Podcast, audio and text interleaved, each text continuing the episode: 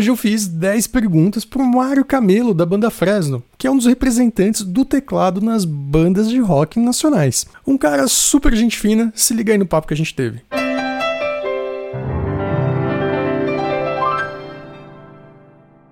Ô Mário, vamos começar como todo mundo começa, cara. Muito, muito obrigado mesmo por você ter disposto aí seu tempo, né? Pra gente trocar essa ideia, te encher um pouco o saco aí, perguntar das curiosidades.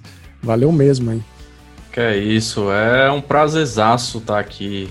Você, tecladista requisitado aí nos todos os meios sociais ou digitais. É, curto bastante o seu canal, curto o seu trabalho pra caramba. Então, para mim, isso aqui é um prazer e uma honra também. Pô, pode falar a verdade, hein, cara. Não precisa, não precisa puxar o saco, não. Pode... Não, não tem pra que puxar saco, não. Aqui não tem, não tem controvérsias, não. E como que você começou, cara? Com, com que idade? Como que, como que foi o processo, assim? Cada um tem um, né, um início bem diferente, né? Bem peculiar. Eu comecei criança, eu acho que eu tinha uns 6, 7 anos. É, a minha avó, ela, a mãe da minha mãe, ela era pianista. Então ela já, eu já vinha de uma, de uma família de músico. Ela não era, né, ela não exercia a profissão de piano, né? Uhum. Porque, é, enfim, mas ela tocava pra caramba, então a música sempre foi presente assim na minha vida na infância, né? Uhum. E e ela que me deu o meu primeiro tecladinho, aqueles teclado arranjadores, tudo mais. É, e eu comecei aí, comecei ainda numa escolinha de música, depois é, fui para um conservatório, conservatório de música lá em Pernambuco, de onde eu sou, em Recife, né? E depois deixei um pouco o piano de lado, assim, comecei a ter a minha adolescência ali, comecei a escutar bastante rock, comecei o lance do anarquista, por se dizer, rock, roqueiro, metaleiro, escutava Mas... bastante Iron Maiden, Metallica. E aí eu tive um contato com a guitarra, deixei o piano um pouco de lado, o teclado, e comecei a estudar guitarra. Depois de um tempo, com 17 anos, tive a minha primeira banda no colégio. E essa banda é, precisava que eu tocasse guitarra e um pouquinho de teclado. E aí eu retomei um pouco aquilo que eu já tinha, né? Que foi o meu minha graduação, por se dizer, né? Foi a necessidade mesmo, assim, de ter a banda e falar, não, beleza, vou começar por aqui e ver o que acontece, foi isso? Eu tocava a guitarra amadoramente, teclado já tinha um pouco mais é, de conhecimento. Comecei a adquirir a, a, os instrumentos um pouco melhor e comecei a me interessar, voltar a me interessar mais pelo, pelas teclas, sabe? É, aí já comprei um teclado mais profissional, aí, aí uma coisa foi puxando a outra. Entendi. E eu, com o tempo, fui deixando um pouco a guitarra de lado, até que ficou realmente de lado mesmo. Essa mania de, de tecladista metaleiro, ouvir coisa é. de, com guitarra e depois querer mudar, né? Acho que vários tecladistas passaram por isso, né? Vários músicos, na real, né? Eu me simpatizo, comigo foi igual também. E, e nesse meio tempo você disse que você fez a, a banda, né? Que, que foi a banda que te voltou para as teclas, digamos assim.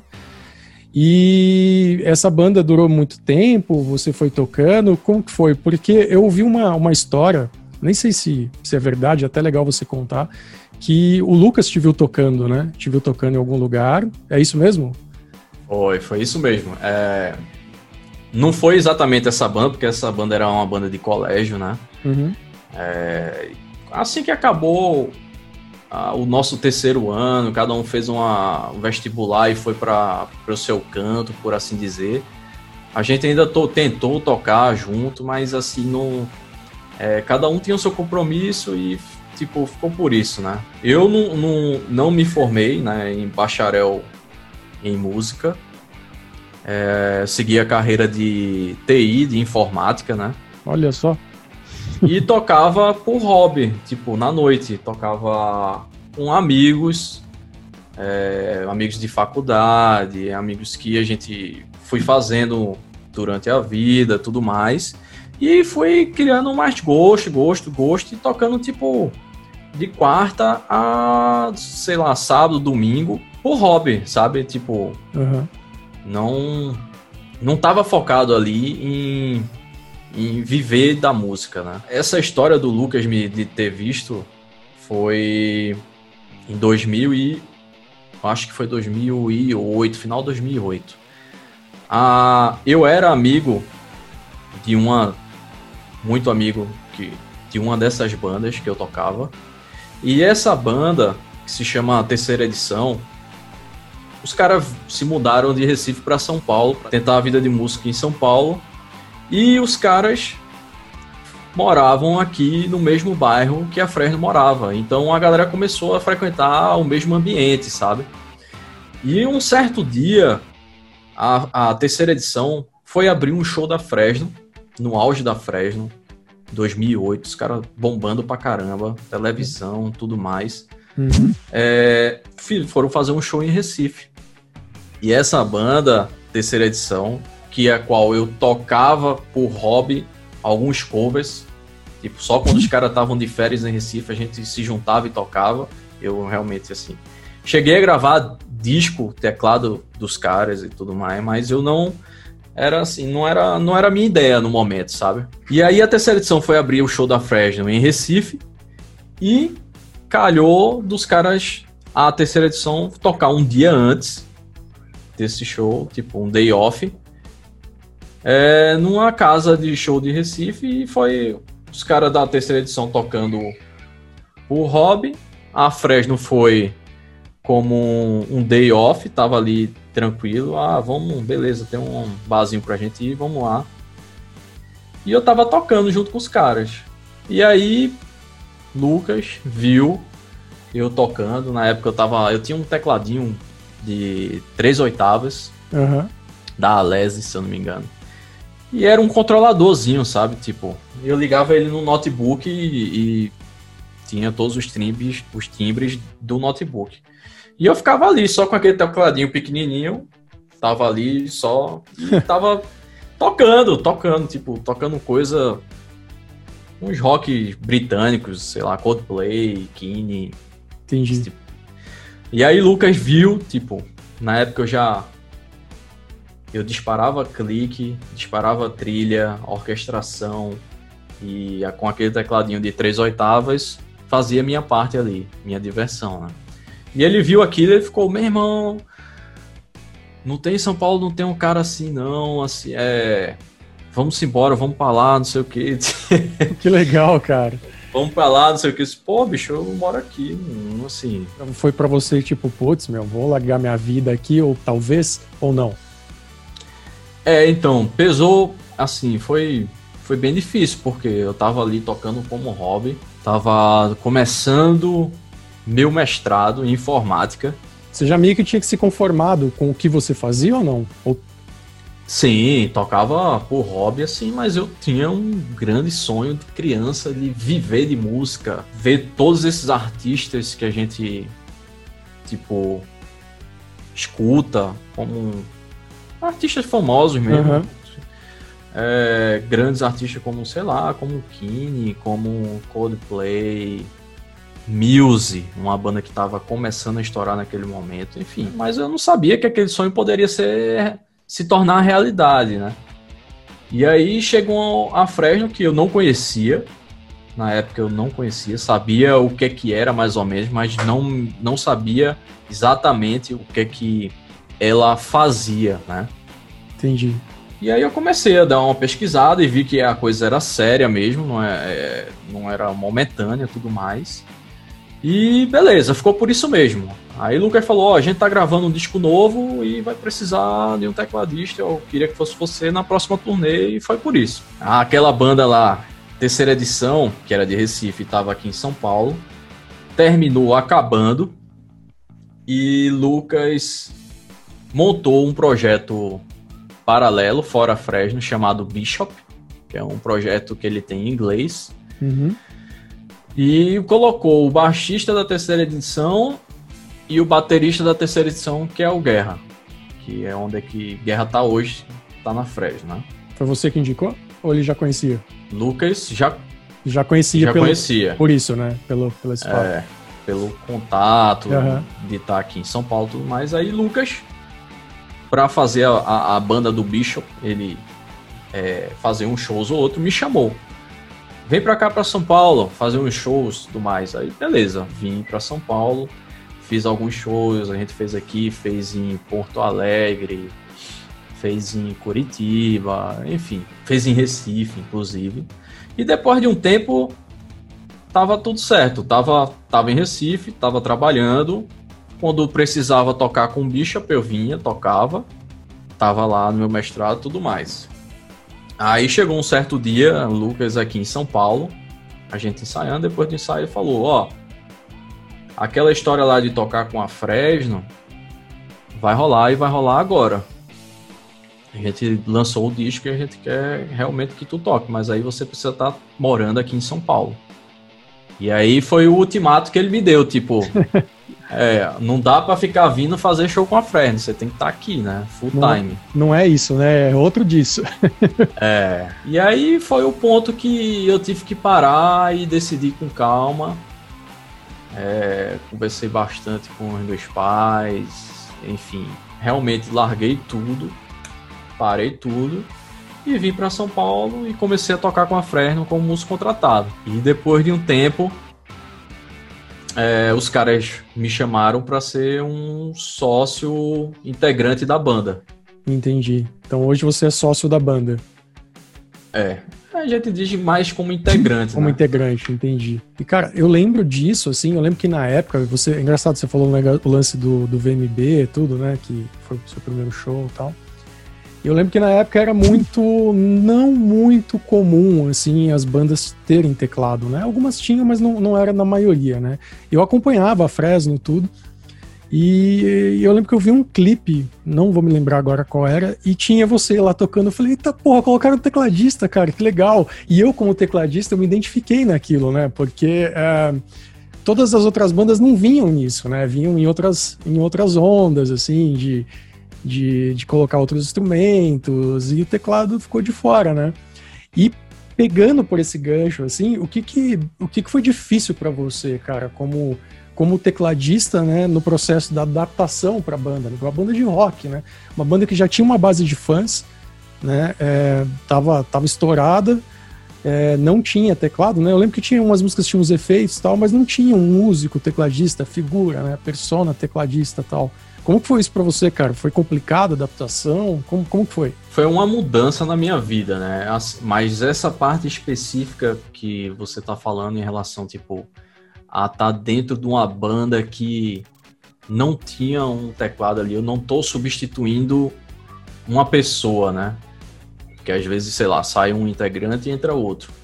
É, a priori, no começo, não foi uma coisa de outro mundo, assim. É. Tive que me adaptar, lógico, é, algumas coisas, não tão musicalmente falando, sabe? Tipo o que, assim? É, tipo mais a, a, lidar com pessoas, uma, uma estrutura do qual eu nunca tinha feito parte. Por exemplo, ah, tá. o, o técnico de monitor, técnico de PA, iluminador, né? É, tem hold, tem técnico produtor, produtor da banda, tem uma coisa muito grande assim por trás, né? E eu nunca tive, nunca tive esse tipo de contato. Gravadora na época, né? Tipo, eu era músico contratado, era mais um lance de adaptação mais pessoal, não tanto musicalmente falando. Porque musicalmente falando, a adaptação foi de uma certa forma tranquila, porque Lucas que naquela época ele gravava com hum. Tavares alguns teclados em casa e soltava, a Fresno soltava trilha ao vivo. Uhum. Só que a partir do momento que ele gravou tanto teclado nas músicas do disco que ele me chamou, tipo, fez o convite para a banda, aquilo ia ficar muito digital, sabe? Entendi. Eu acho que essa tomada de decisão deles de tirar um pouco do do digital e transformar isso mais analógico para se tornar uma coisa mais orgânica, é, que mudou musicalmente para Fresno, não, mas não tanto assim para mim. Que tava rolando é, uma coisa gravada, é uma pessoa somando, né? É diferente você Isso. tá, tá, né? Tá, tá um músico ali, né? A interação, tudo. E a parte de, de compor os teclados, assim, como que é para você? É, que o Lucas é um puta produtor, aí você é, faz junto com ele? Como que é isso, assim, no processo? para você como músico e você como banda? É, então, no, o, o, disco Revanche, que foi o disco que eu entrei na banda, já estava gravado. Então eu estava praticamente tocando o que já estava gravado, né? Eu tive que tirar o que ele fez e adaptar algumas coisas tudo mais. O Revanche ainda estava no Bonadil, não estava? Isso, estava no né? Bonadil.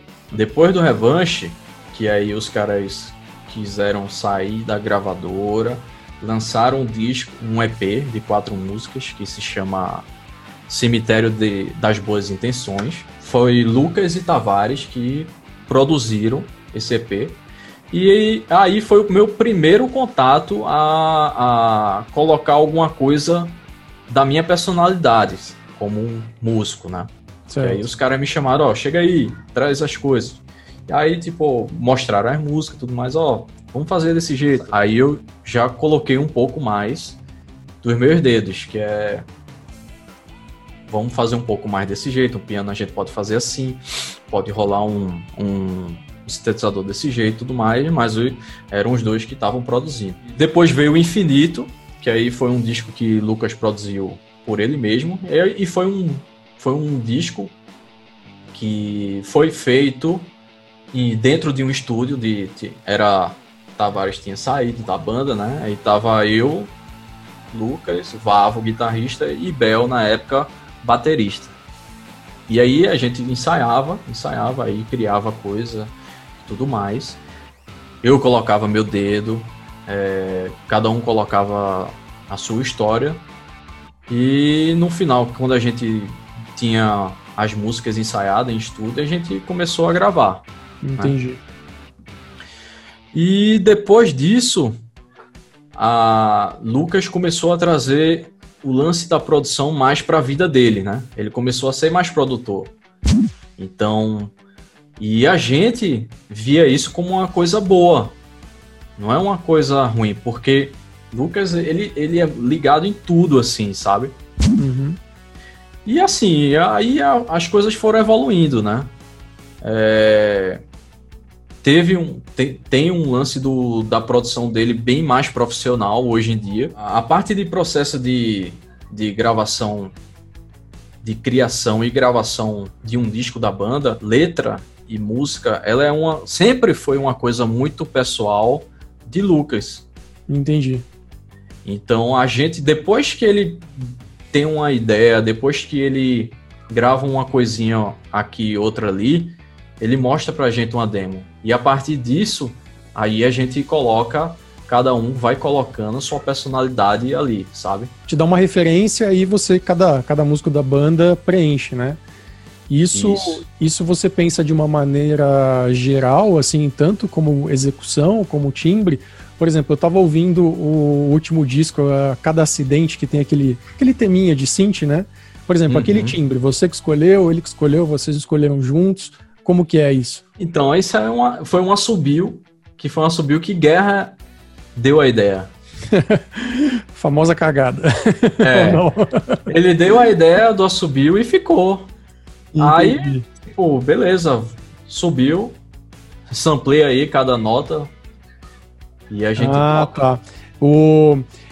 É, eu dei essa assim, de exemplo, é... mas a, a, referência do timbre é, vocês vão criando na hora, cada um Sim. tem a sua liberdade e o que fica bom, a música que manda no final das contas, é isso? Isso. Geralmente ele já vem uma ideia, um, assim, ele já vem com uma ideia na cabeça, né? E aí a gente vem, adiciona, troca, muda, aprimora. Muita coisa do disco do Sua Alegria foi feita foi feita por ele e foi uhum. feita por a gente. Às vezes ele pegou uma música ali, tipo, por exemplo, é, enfim, essa essa cada acidente que você deu a referência, a gente já, eu e ele, a gente já veio numa, numa perspectiva de tipo de timbres de sei lá anos 80, uma coisa uhum. mais é, toto, sabe? Inclusive foi uma foi uma referência para essa música. É, mais coisa desse tipo, então timbres de Profit, timbres de Juno, umas coisas mais analógicas, um spedzão gordo, sabe? Então fica aí nessa esse, experiência, esse... ele e eu ao mesmo tempo, sabe? É, o, o próprio teclado já tem essa cara, né? Você pega um Profit ele já, você já dá um pad ali, o negócio já é cheião, já, já vem, né? Mas é isso, aí tipo, beleza, aí ele mostra, ó, tem um, tem um pianinho aqui, não sei o que, eu falo, beleza, manda pra mim. Aqui eu pego esse piano, ajeito ele, é, cobro com CP por cima, é, coloco outra coisa, enfim. A gente fica num lance muito de experimental, que é um, que é um negócio gostoso, assim. É, não é uma coisa que junta todo mundo. Tem horas que dá para fazer isso e tem horas que não dá. É tipo, vai para casa e faz a tua tarefa aí. Entendi. É uma. Aí, é, por exemplo, guiada, né? aquela né? música Isso Não É um Teste, uhum. esse mesmo disco, da Sua Alegria. É, foi uma música que ele mandou para mim e ele falou: ó, a referência é. Vamos trabalhar um pouco em cima de Van Halen. Hum, entendi. Beleza, aí eu escuto várias coisas de Van Halen, vamos trabalhando em cima.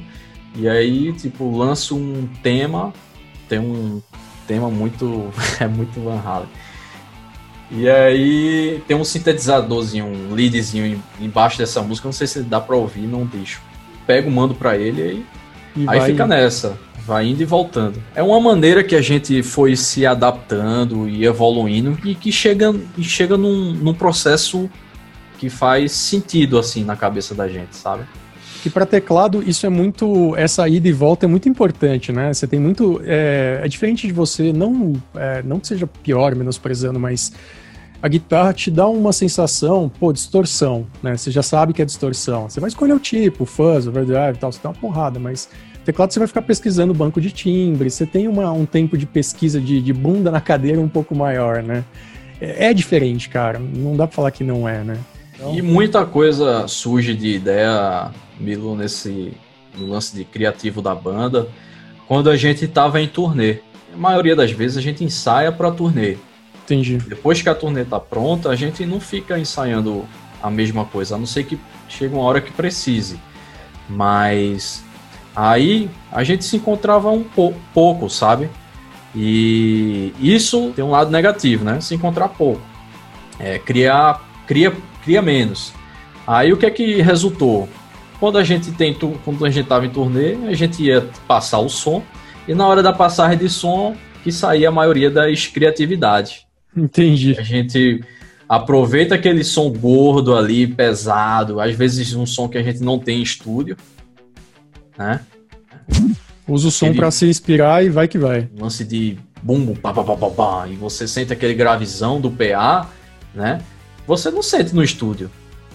E, e, esse lance de palco que você comentou, gravação, você citou até o Profit, o teclado. O que, que você está usando de setup ao vivo? Tem, tem muita gente no canal que adora essa parte técnica, né? De, nossa, eu uso o cabo tal, eu uso, do ligo do jeito tal. A galera adora isso, cara. Então conta aí o que, que, você, o que, que você usa, o que, que você Bom, não usa, o que, que você não gosta. O que eu uso ao vivo tá aqui. Então, é um Stage 3, set compacto, você, você gostou é, do Stage cara... 3 compacto, cara? Já te cortando. Você curtiu? Curti. Tem suas limitações, porque eu vim de um. Eu vim de um Korg Cronos antes dele. Hum, entendi. Eu sou um cara que gosto de ficar renovando. Não sou um cara que vende e troca instrumento todo mês. Não sou esse cara, mas eu, eu sou bem ligado o que é está acontecendo e tento me manter atualizado, que é uma coisa horrível para um tecladista, né? Com, nossa, com certeza. Eu te pergunto porque eu tive um 7.3 do... Stage 2. Stage 2. Cara, eu detestei. Aí eu troquei Sério? pro 7.6 com a tecla é, semi-pesada, né? Ele fala que é pesada, mas é, é, um tipo de mecanismo diferente. É outro instrumento, cara. Outro Bom instrumento. saber. Outro Nunca instrumento. tive contato com, com 76 ou 88, nunca tive. Mas o meu Cronos, ele era aquele 73. Vê o lance da, da evolução, né? Companhias aéreas no Brasil. Viajar com instrumento, a coisa pior que existe, né? Esse cara aqui foi uma adaptação do Korg Kronos. Eu vim do Korg Kronos e passei para ele.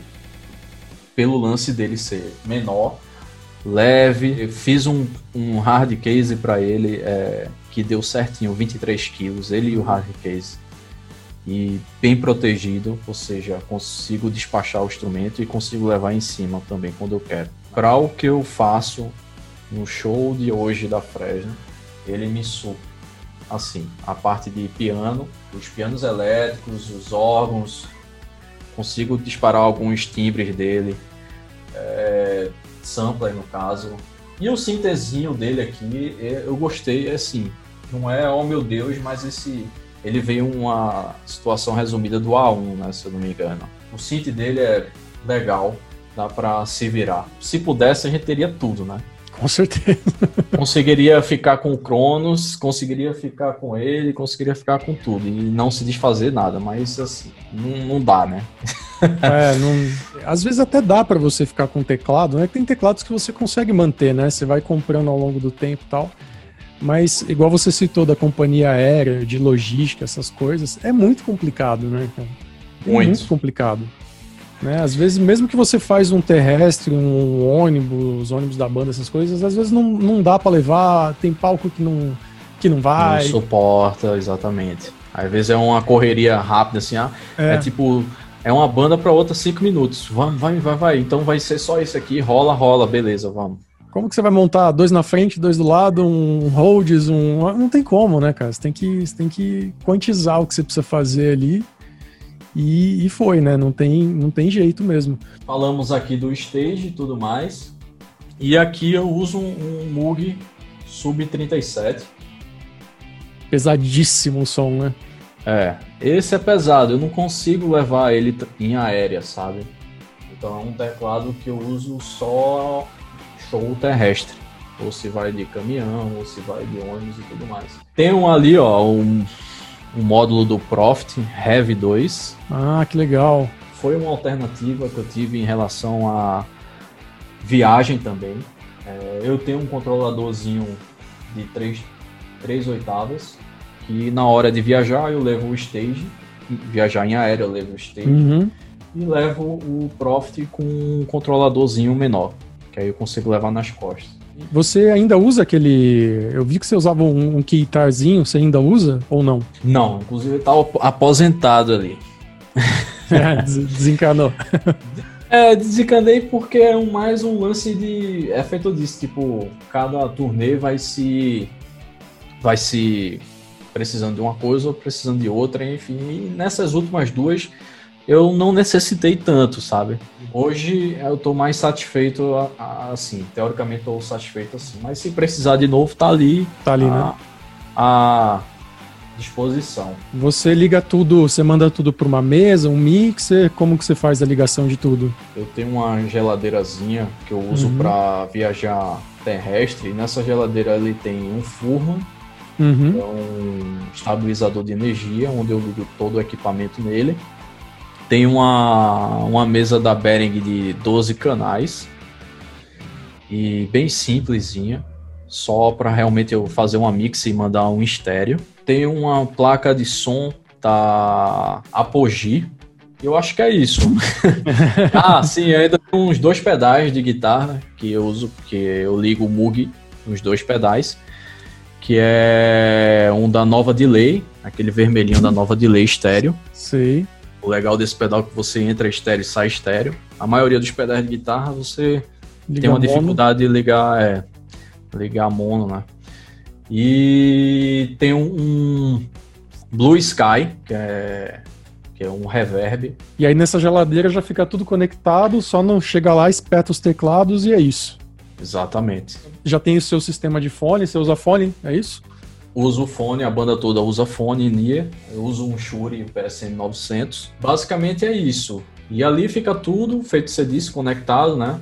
E na parte de ligação, eu faço uma seguinte conexão aqui. Como o Nord, ele é stage, ele é bem dinâmico, ele eu consigo controlar outros outros teclados pelo MIDI dele.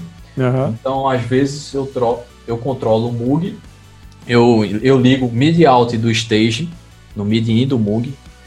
E o MIDI-out do Moog eu ligo no Profit, no MIDI-in hum. do Profit. Entendi, você faz uma série aí. Isso. E aí se eu quiser usar o som do Profit junto com um piano, por exemplo, no stage, eu consigo. Se eu quiser fazer um, um sintetizador do, do stage junto com o Moog, também consigo. E o Moog eu também consigo controlar os sons do, do Profit, né? Então essa ligação para mim é perfeita. Você não fica e... escravo de um só e consegue somar todos os timbres, né? Ele... Exatamente. É legal que no, no Stage, é, para quem tá vendo e não sabe, o Stage ele tem um módulo que é como se fosse um outro teclado, né? Que é o modo controller. Quando você ativa ele, é como se você tivesse um outro teclado com os controles de, de split ali de oitavas. Isso aí, putz, muda muito, né? Fica muito prático. Bastante, cara. Isso aí resolve a minha vida perfeitamente, assim. Eu queria muito ter o, o teclado mesmo do Profits, para eu ficar um pouco mais dependente só dele, sabe? Mas por questões de peso, questões de praticidade, terminou assim sendo uma solução melhor, assim. Isso, Você já isso. viu o, o mofo, cara? Você já testou o mofo? Não, nunca cheguei a testar o Mofo, não. O Mofo, ele é o, ele é o Dave Smith também. Ele é, o, ele é o primo pobre do, do Profit. Só que ele é, ele é polifônico, são quatro vozes, tudo. É o mesmo mandado, é a mesma coisa. Só que, uhum. cara, é um uhum. teclado barato e, ó, levinho, pequeno. E eu, eu já tive um Profit. É, assim, não vou te falar que é a mesma coisa em termos de opção. Sim. Mas, cara, resolve. Ainda tenho ali, eu tenho um Chaospad, um KP3. Você usa ele bastante? Eu usava, hoje em dia uso mais em casa, assim. No show não tenho tanta necessidade mais dele, sabe? E eu tenho esse carinha aqui, que é, é um. Na verdade é o meu é o meu showdown de hoje em dia, que é um. É um. Putz. É um chamado OP1, né? OP1 Conta pro pessoal o que, que é isso daí, cara. Todo mundo tá vendo, parece um negócio de brinquedo, mas isso é, é incrível. Muita gente, às vezes, eu brinco assim, fico fazendo umas coisas em casa e posto no Instagram e a galera fica perguntando: que danado é isso? O que é que isso faz? Não sei o que. Ele é um. Cara, é até difícil de explicar, mas é assim, vamos lá. Ele imagina que ele é, uma, ele é um sequenciador de quatro tracks, né? Ele, ele imita um lance de fita tanto é que tem uma fita cassete aqui no visor dele, né? Só que ele ele tem uma ele você consegue brincar ou produzir tanto na parte de bateria, você faz uma sequênciazinha de bateria e fica ali, e você vai gravando. E ele tem somente é como se você fosse um, vai, um um arranjador, vai, simplificando ao máximo o, o, jeito de falar. Um arranjador, sequenciador, gravador. Só que o ponto é que ele é do tamanho de uma barra de chocolate. É. Daquela barra de... Exatamente, uma barra de chocolate, cara. Ele substitui tipo um, um MacBook Pro com o Ableton Live, que aí você tem tudo aqui e você pode levar isso para qualquer lugar. Eu sempre ouço gente falar assim, tipo, ah, eu vou tocar não sei na onde, vou ganhar X de cachê e não vou levar meu teclado caro. E aí a minha pergunta é, cara, você passa a vida inteira procurando som. Quando você acha o seu som, você não vai levar ele para onde você quer? É. Difícil, viu? não faz sentido, mas é. enfim, né? E eu tenho esse cara aqui que não sei se você conhece. Não, pode crer. Cara, você mixa ele tudo aí, você joga o sinal, joga o que, que você faz? Eu ligo todos os teclados aqui e jogo um sinal. Para quem não sabe, ele é um mixer e também ele é um direct box. Uhum. Então resolve muito assim a minha vida. E ele também é um pedal de sustain. Não, pedal de sustain eu não sabia, não. Você liga um cabo P10 aqui. Olha. E ele também é um cabo, cabo sustain. É, ele é um pedal sustain. E efeito também, né? Uhum. Mas esse lance aqui é, é, uma mão na roda, assim, principalmente para a galera. Se você quiser resumir seu sistema, nossa, isso aqui é uma mão na roda, porque aqui eu ligo tudo, todos os teclados em estéreo. No caso, eu, em, em aérea eu levo três, né? São uhum. três teclados. E eu tenho a possibilidade de saída de monitor e DirectBox já. Já resolvido. Já resolvido. Então, a maioria, assim, é tipo, às vezes pega um som de casa que o DirectBox tá ruim, você não sabe de onde é que tá vendo. Então, é, é bem importante, assim, você se preocupar também nesse aspecto. Não só de, ah, que cabo você usa, mas, assim, tem hora que você não mesmo com o carro que você tem, aí dá problema, mas aí tem o DirectBox que você está usando é da casa, não é seu, enfim. É, não adianta nada é. você ter um teclado de não sei quantos milhões de reais e passar por um DirectBox safado, um cabo safado, né? Normalmente o som tem um, um, amigo meu que diz isso, que o som que você tem, normalmente ele é do pior equipamento que está passando por ele. Então, se você tem um teclado de 20 mil reais um cabo de um real, é o som de um cabo Exato. de um real que tá indo, cara. Então, Exatamente. Então, assim, vale, vale a pena a galera se preocupar também em relação a isso. E nesse espaço, assim, que você diz de equipe, de, de turnê, essas coisas, tudo bem que a gente está em pandemia, né? Mas vamos pensar uma situação vida normal. é, você, você tem hábito de tocar, assim, durante a semana? Você se dedica um tempo no instrumento? Como que é? Como que é, tipo, a rotina, assim?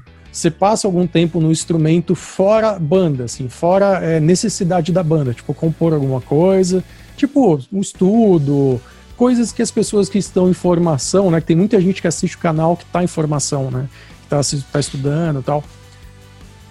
O que que você faz? Você tem uma rotina, assim, para estudar? Não tem? Como que é? Já cansou de estudar? É, é, eu sou um cara meio de fase, assim, eu, eu não gosto, quer dizer, na verdade, eu não sou um cara que cansa de estudar. Eu tenho uma personalidade de gostar de estudar, na verdade. Mas não necessariamente precisa ser um piano clássico, uma coisa é, específica para música, por exemplo. Sim. Teve uma fase que eu estava estudando leitura, tipo partitura, porque aquilo ali ia me abrir um leque e várias outras coisas que você consegue estudar independente de um professor. Sei lá. Hoje em dia, a facilidade de você baixar uma ou comprar um material digital é muito, muito grande em relação antigamente. Estudando a leitura, eu tenho acesso a, sei lá, música popular é, brasileira, tenho acesso a blues, tenho acesso a, a jazz, a vários outros meios, né? não uma coisa mais específica. O meu último estudo foi esse, é, me aprofundando mais leitura. Eu tinha é era mais um querer do que necessidade. a necessidade, exatamente. Se fosse, por exemplo, uma pessoa que está começando, né, tá, o cara está começando a tocar. Você acha que isso é uma dica válida? Que tipo de até mesmo, vamos pensar assim como dica, dica de banda mesmo. O que, que você falaria? Ó, oh, não, não faz isso. Isso aqui eu já fiz muito, não rola, cara, não precisa. Ou, não sei. O que, que você acha que é bacana? Nunca vai ser demais estudar. Então, se você está num nível que você já estudou e aprendeu aquilo que você quer, é, cara, vai chegar uma hora que você vai querer aprender outra coisa. O ser humano é assim, ele nunca fica satisfeito com o que ele tá. A dica que eu dou é, beleza, você tá. Você é uma pessoa que tá começando agora, é chato estudar? É. Mas isso vai te elevar lá em cima. Depois de um tempo, vai te colocar acima de outras pessoas que se preocupou mais tocar na noite do que estudar. Eu sou a favor das duas coisas caminhando juntas. Não adianta só estudar sem praticar. Você tem que estudar, tem e tem que, e tenta praticar isso, tipo é, tocando mesmo, porque com outras pessoas. Porque não adianta ser também só uma pessoa. Com certeza. Com certeza. Porque a experiência do mundo ali musical e social influencia muito Imagina, sei lá, eu tive. Eu, eu não sou uma referência, mas eu posso dar um, um certo exemplo é, da minha história. Por exemplo, uhum. eu estudei na infância ali e levei o estudo para um hobby que era tocar na noite. E, as, e o meio social ali, a, a, experiência social que eu tive, me levou, me deu a oportunidade para estar onde eu estou hoje. o meio social te deixa criativo também, né? Eu acho que você, como tecladista, é, você vai entender muito o que eu vou falar, assim. É, às vezes você tá numa banda, cara, batera, baixo, duas guitarras, vocal, blá, blá, blá. meu, põe o teclado aonde, cara? Você tem que ser criativo pra você sacar. Você não vai roubar espaço de ninguém, mas você vai fazer o seu, você vai ter identidade, né? Então, o teclado ele tem esse papel, né? Muito assim, não só esse, né? E o, o estudo te dá essa ideia, né? É uma das, das, das ideias, né? Não sei se, se para vocês faz sentido, mas eu, como tecladista, eu me enxergo nessa situação, cara, todo dia, toda hora, entendeu? Com certeza. Você, você disse tudo. Você disse tudo. Eu sempre tiro uma vez por semana para dar uma estudadinha de uma coisa qualquer. Não precisa ser uma coisa específica. Estou a fim de tocar é, blues, então vou ficar mais nos, no, nos Rhodes, nos Volitzes e no, no Hammond, né? Sim. Beleza, ó, semana que vem, ah, ah, eu tô afim de dar uma experiência a mais no Moog. Então, vou lá, fico só no Moog. Vou estudar mais um lance mais de produção. Então, fico. Aí eu já mexo com bateria eletrônica, com baixo, teclado, e isso usando o teclado. Entendi. Então. Você está sempre aí... em contato com alguma coisa que vai ser útil ou até mesmo de, de, de laboratório, talvez, né? A partir disso, você está sempre ativo, né? É, sua cabeça está sempre renovando, está tá adquirindo conhecimento, tá adquirindo alguma experiência, alguma coisa que você viu na internet. Nem só de, de estudo vive o homem. Agora eu quero saber. E aí? E alguma história inusitada? Tipo, sei lá, vou, faz, vou fazer um show para X pessoas, meu, fui dar a primeira nota, não saiu o som sei lá, alguma, alguma coisa bizarra que aconteceu. Aquelas coisas que você pode contar, é claro, né? Relacionada à parte técnica, sei lá, o que, o que você tiver em mente, assim, aquela coisa que você fala, putz, isso aqui eu vou ter que contar pro meu filho um dia. Rapaz, deixa eu pensar. Tem um fato bem que dá até para você mostrar aqui por vídeo. No Planeta Atlântica, é. é um festival lá no Rio Grande do Sul. Uhum a Fresno, foi abrir, né? E beleza, a gente passou o som bonito, lindo, tinindo, né? Som no ouvido tá ótimo. Primeira, quem é que começa a música? Comecei a música, a música começa com a trilha, uma introduçãozinha, e eu sou o cara que começa as primeiras notas ali. Então, uhum. é, a música se chama Dialogue. É, começou a introdução, aí uma zoada da porra. Sei o que, eu disse. Aí o Rode, que era na época meu Rode, tipo, era meu e do baterista, ele fica, ficava ali entre os dois, né? Uhum. Tinha tropeçado um pouco no cabo do meu fone de ouvido. E tava um chiado dos infernos. E eu só precisava, eu não precisava nem me escutar, mas a única coisa que eu precisava escutar era o clique. Se eu tivesse tocando em cima do clique, clique é, para quem não sabe, é metrônomo. Sim.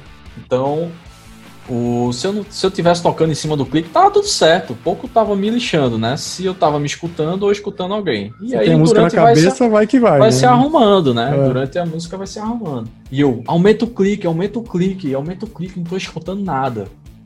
Nossa. Quando ele se deu conta que o cabo tava fora, assim, um pouco do o plug, né? Quando ele plugou de volta, explodiu aquele som na minha cabeça, né? Tipo, alto pra caramba, o clique lá nos infernos. E eu sem conseguir escutar nada de tão alto que tava. E dá pra ouvir na, no começo desse show que eu saio completamente do tempo. Tá, tá registrado, galera. Famoso tá, cagado, né? Tudo cagado. Famoso tá tudo cagado. Esse tipo de coisa, cara, é um negócio que eu sempre. A gente sempre comenta entre amigos que, tipo, por mais que isso você não tenha culpa, né? Isso não é culpa sua, concorda? Você tá lá, você tem equipe, é. a equipe fez, né? Foi, foi uma, uma eventualidade. Mas no final das contas, quem vai ouvir vai falar: a culpa é sua. É, é você que tocou fora do tempo, apesar de né, o, a, o agente que interferiu ali não ter sido você. Mas beleza, né? Acho que faz parte de todo de todo, de todo músico, né? Passar por alguma coisa. Tem uma história muito, muito antiga. Eu fui tocar em Cascavel, Ponta Grossa, não sei. Eu, não, eu sou terrível de lugares. Na época eu tinha um Korg X50, sabe aquele tecladinho Korg X50 portátil? E beleza, eu não vou falar o nome do Rode que a gente é amigo ainda hoje em dia, né? Vai que, enfim. E, cara, eu não sei o que aconteceu. O cara deixou meu teclado caído no palco e o teclado quebrou. Nossa. Mas assim, foi isso. Isso na passagem de som. Ok, depois. Aí eu cheguei para tocar, falei, mano, meu teclado tá diferente. Eu chamava os timbres, não tinha os timbres ali. Nossa, será que deu um, sei lá, resetou aqui, eu não vi? O que aconteceu? A banda que tocou anterior tinha um tecladista, ele pediu o teclado emprestado pro cara, só que não me avisou, meu. Imagina você chegar para tocar, você vai chamar seus timbres, não tem absolutamente nada. É o mesmo teclado, beleza, mas né, teclado você tem que programar. Para quem tá vendo aí, normalmente você vai tocar numa banda, você não chega lá, liga o teclado e sai tocando. Não, você programa, você tem a sua maneira de dividir as coisas. Se tiver coisa endereçada a MIDI, pior ainda, somando um teclado com o outro, por aí vai. Não façam isso, mas essas coisas são engraçadas, né? Porque, tipo, a intenção dele foi boa. Não, vou substituir seu teclado, mas, né? É tranquilo aí. É, é como tranquilo. se fosse. Eu vou pegar uma guitarra ali. Ah, mas. É. Não, não, sem, sem comentários. E o que, que você gostaria de, de fazer ainda hoje? Você, Mário, Mário músico, assim, o que, que você tá afim de fazer? Qual que, né, aquela famosa pergunta clichê universal. Quais são os seus planos para o futuro? Nossa, assim, é, é feita aquela história. O estudo, ele nunca acaba, né? É, mas eu tenho muita vontade de me dedicar a um, um, lance que eu gostava muito e hoje não consigo, por falta de tempo, que era a parte de, de piano jazz, mas um jazz mais, mais tranquilo, não esses jazz bem cabulosos, fusions e, e outras coisas. Jazz playlist do Spotify, tipo isso assim? Playlist isso. do Spotify? Isso, exatamente. Sim. Eu vou dar um, vou citar um exemplo, por exemplo, um Jamie Cullum da vida. Hum, entendi. Ele é, é, óbvio que ele tem a sua a, o seu seu lance é muito difícil em algumas partes ali e tudo mais. Mas é uma coisa que é possível. Mas é uma... cantando também ou só tocando? Cantando também. Cantando também? Eu não sou vocalista, eu não, assim, eu não sou um cara que sou extremamente afiado, mas é, eu adoro desafios, né? Entendi. Então, esse seria um, um desafio para Mario no futuro. E esse desafio você colocou alguma coisa em prática já ou tipo objetivo? Tá na planilha 2021 lá? Não, tá numa planilha ali sem tempo definido. Sem então... tempo definido. Legal. E, cara, sempre vai ter uma pergunta aqui que a galera vai fazer, né? É, Tarcísio Cunha, ele falou: conte um pouco sua experiência na banda Terra Prima. Pergunta vinda direto de Recife. Isso aí acho que deve ser alguém que te conhece, das antigas. Terra Prima é uma banda, né? É de metal, metal melódico. E foi uma banda que eu participei ali, sei lá, 2005, se eu não me engano, 2005, por aí. Então eu tava vindo ali da guitarra, né? Foi nessa época que você é. falou da junção no começo? Foi essa banda aí? Não, não foi essa banda, mas foi fez parte assim. Tinha gostava de dos metais melódicos, aí vinha Angra, vinha Stratovarius, Nightwish. Solo de Black Diamond. Solo de, de Black Diamond, Dream Theater e, e, muito mais. Você escuta isso ainda hoje em dia ou não? Em quando eu escuto.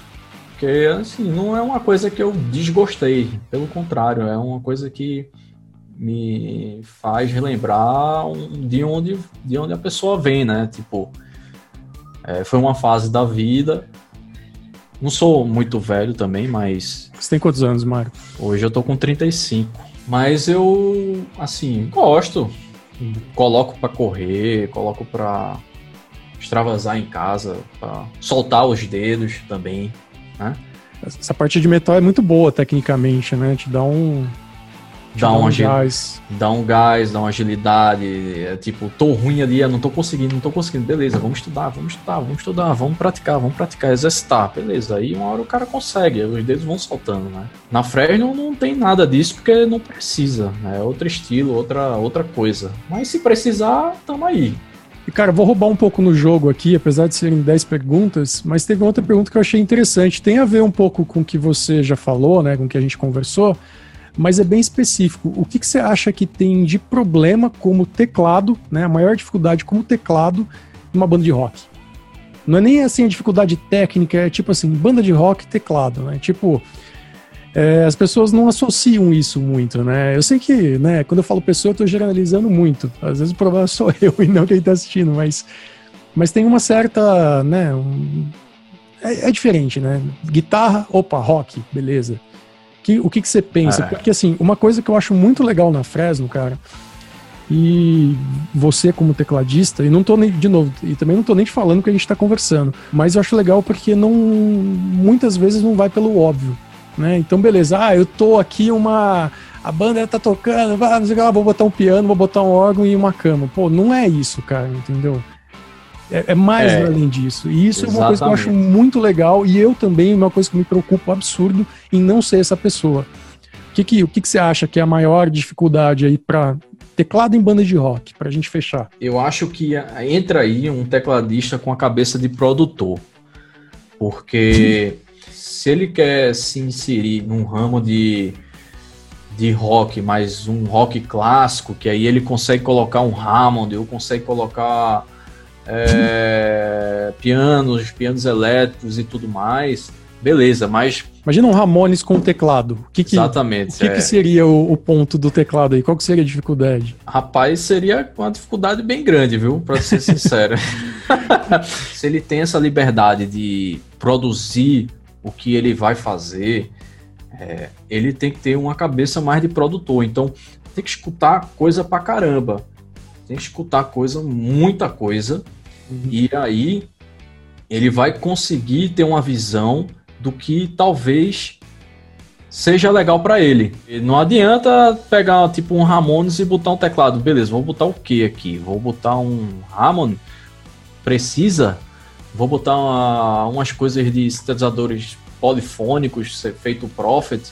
Precisa? Tem que ter uma cabeça bem de Com produtor, certeza. sabe? É, Cara, uma, uma coisa que eu sempre também é, penso nisso, né? Complementando o que você disse, você pega uma banda de rock, vamos supor, a banda tá no momento lá, meu, batera tá, tá moendo, o baixista tá moendo, a guitarra tá moendo, tá todo mundo tocando. Você vê fisicamente, o gesto físico, tá todo mundo tocando. E às vezes o tecladista, o que ele faz? Ele vai lá e segura uma nota que é uma cama. Que é aquela é. cama que preenche. Então você tem que ter muita sabedoria, cara, e zero vaidade em saber, meu, tá todo mundo lá e você, às vezes, você vai botar um, um negócio como às vezes você vai conduzir, né? Você pega, por exemplo, bandas como Nine Inch Nails, assim, que são bandas que, que a construção toda é em cima disso, né? É diferente. Exatamente. Eu, eu, vou dar um exemplo dessa banda que você disse. Beleza, tem um tecladista ali, tá todo mundo sentando, a lenha tudo mais, o tecladista tá ali, só não anota. Queens of Stone Age. Tem uma banda mais pesada do que Queens of Stone Age e o tecladista, velho ele faz o dele ali e ele não precisa encher linguiça. Tem uma música do Queens que você deu exemplo. Tá ali, ele fica só numa nota. Ele fica a música inteira só na mesma nota. Só isso, a música toda. E, e os caras sentando a lenha ali, pô. Então, ele tem que achar o, o lugar dele sem é, tirar a característica da música. Com Ou certeza. então, se for a intenção, dá uma característica, feito que você disse, citou na News, que ali é realmente a, a intenção é outra, tipo. Pô, cara, que legal. Eu acho que é, é esse tipo de papo é bacana para ver, né? Que o pessoal, que, o pessoal que, que acompanha aqui o canal, tudo. Tem muita gente que tem dúvidas daquelas coisas que dúvidas de formação, né? Formação técnica, ah, o que, que eu estudo, o que, que eu faço, mas também da parte de, beleza, agora eu tô numa banda, o que, que, eu, o que, que eu faço? Assim, eu recebo N perguntas do tipo, ah, na minha banda tem duas guitarras, exatamente essa situação que a gente conversou. Tem duas guitarras, tem um vocalista, e meu, eu não sei o que, que eu toco. Cara, às vezes você não tem que tocar nada, às vezes tem que tocar Exatamente. muito. Então, Então é uma situação que é legal você falar isso, é uma situação que todo mundo passa, seja uma banda de música autoral que já está anos de estradas aí super consolidada, como outras coisas, né? Todo mundo tem esse esse esse jeito de pensar, vai do que você precisa para o seu objetivo. E no final das contas é a música que manda, né? Não tem a frase mais clichê do mundo, mas é isso, né? Exatamente. Do mesmo, da mesma forma que você disse, é, por exemplo, na Fresno tem música, tem, tem uma música que eu não toco. Toco um. Uso aquele shake shake, sabe? Uma coisa uhum. assim. Ou passo uma parte, metade da música sem tocar, sabe? Então tem que, tem que ter um certo cuidado ali, porque não adianta o cara ser tecladista, fazer parte de uma banda de rock e não necessariamente precisa ter teclado na música inteira, ou não, ou não ter, né? Cara, é isso aí. É, como que a galera te acha? É, Instagram, rede social, como, como que o pessoal pode te acompanhar? Eu já ia dizer, ah, entra no site, tem agenda de shows, tudo mais, mas não tem agenda. É, estamos em quarentena, estamos produzindo, estamos criando em casa, cada um na sua casa. Se você quiser entrar em contato assim, comigo eu, nas minhas redes, eu estou aí no, no Facebook da banda. Tem um canal do Facebook, uma página minha. Eu não tenho um certo cuidado para isso, mas se quiser mandar alguma mensagem em privado, pode mandar pra, por lá. Pelo Instagram também. Se tiver alguma dúvida tudo mais, manda aqui no canal do Milo que eu entro e respondo também. Vou te dar o usuário pra você, pra você responder minhas perguntas, cara. Acho mais fácil. Se responder uma, vai ter que responder tudo. Já, já segue o fluxo. Pô, Mário, obrigado, cara. Obrigado mesmo aí pela, por você dispor seu tempo, pra gente trocar esse papo. Foi super, super interessante. acho que muita gente vai, com certeza, vai te mandar umas dúvidas aí. Espero que essa situação de pandemia se resolva logo pra gente poder fazer um, fazer um som juntos, né? A gente pode até marcar um Opa. dia e trocar shows e tudo mais, né? Que é isso que é isso que a gente quer, é isso que todos nós amamos. Demais. Bom, pessoal, eu acho que é isso aí. Eu já já apunhei o Mário demais aqui, a gente já trocou uma ideia, principalmente falar, né, trocar essa ideia com as pessoas e conseguir levar esse meio tecladístico, meio das teclas aí, principalmente a parte técnica, a parte de curiosidade para frente, né? Que a ideia é isso aí. Quer deixar alguma uma mensagem motivacional, cara? Ou simplesmente falar aquele Bom, tchau? É, queria agradecer de coração mesmo, Milo, pelo convite, por bater esse papo muito bacana aí, tipo, prazeroso. É uma honra, é um prazer imenso estar tá fazendo parte aqui desse bate-papo e, consequentemente, do, do seu canal. Queria mandar uma mensagem para a galera se cuidem aí nos dias atuais, né? Assim, pense em você, mas também pense no próximo. É, isso é importantíssimo é, até para a evolução da nossa cabeça, né? E e curta aí o canal do Milo, curta aqui, ó. Bate aqui o sininho Curte aí. Curte aí, senão Porque... eu não vou conseguir pagar o cachê do Mário. Vocês precisam me ajudar. Não, curte aí. Cachê, curte aí. cachê, cachê deu não. Curte aqui, deixa um comentário, compartilhe o vídeo. Se você gostou. Se você não gostou, deixa uma opinião. Então, é importantíssimo isso, eu acredito. Então, é isso, galera. Beijos, mandem abraços, mandem suas perguntas que eu vou tentar responder da melhor maneira possível. Bom, valeu aí, gente. Valeu, obrigado por vocês terem passado esse tempão assistindo com a gente aí. Foi muito, muito divertido. Todas as informações que eu comentei, onde você acha a rede social do Mário e tudo mais, tá tudo aqui na descrição do vídeo. Então se liga e vai lá, manda mensagem, fala: Ah, vi o seu vídeo lá no canal do Milo, vi o seu vídeo lá no canal do Milo. E é isso. Valeu e até a próxima.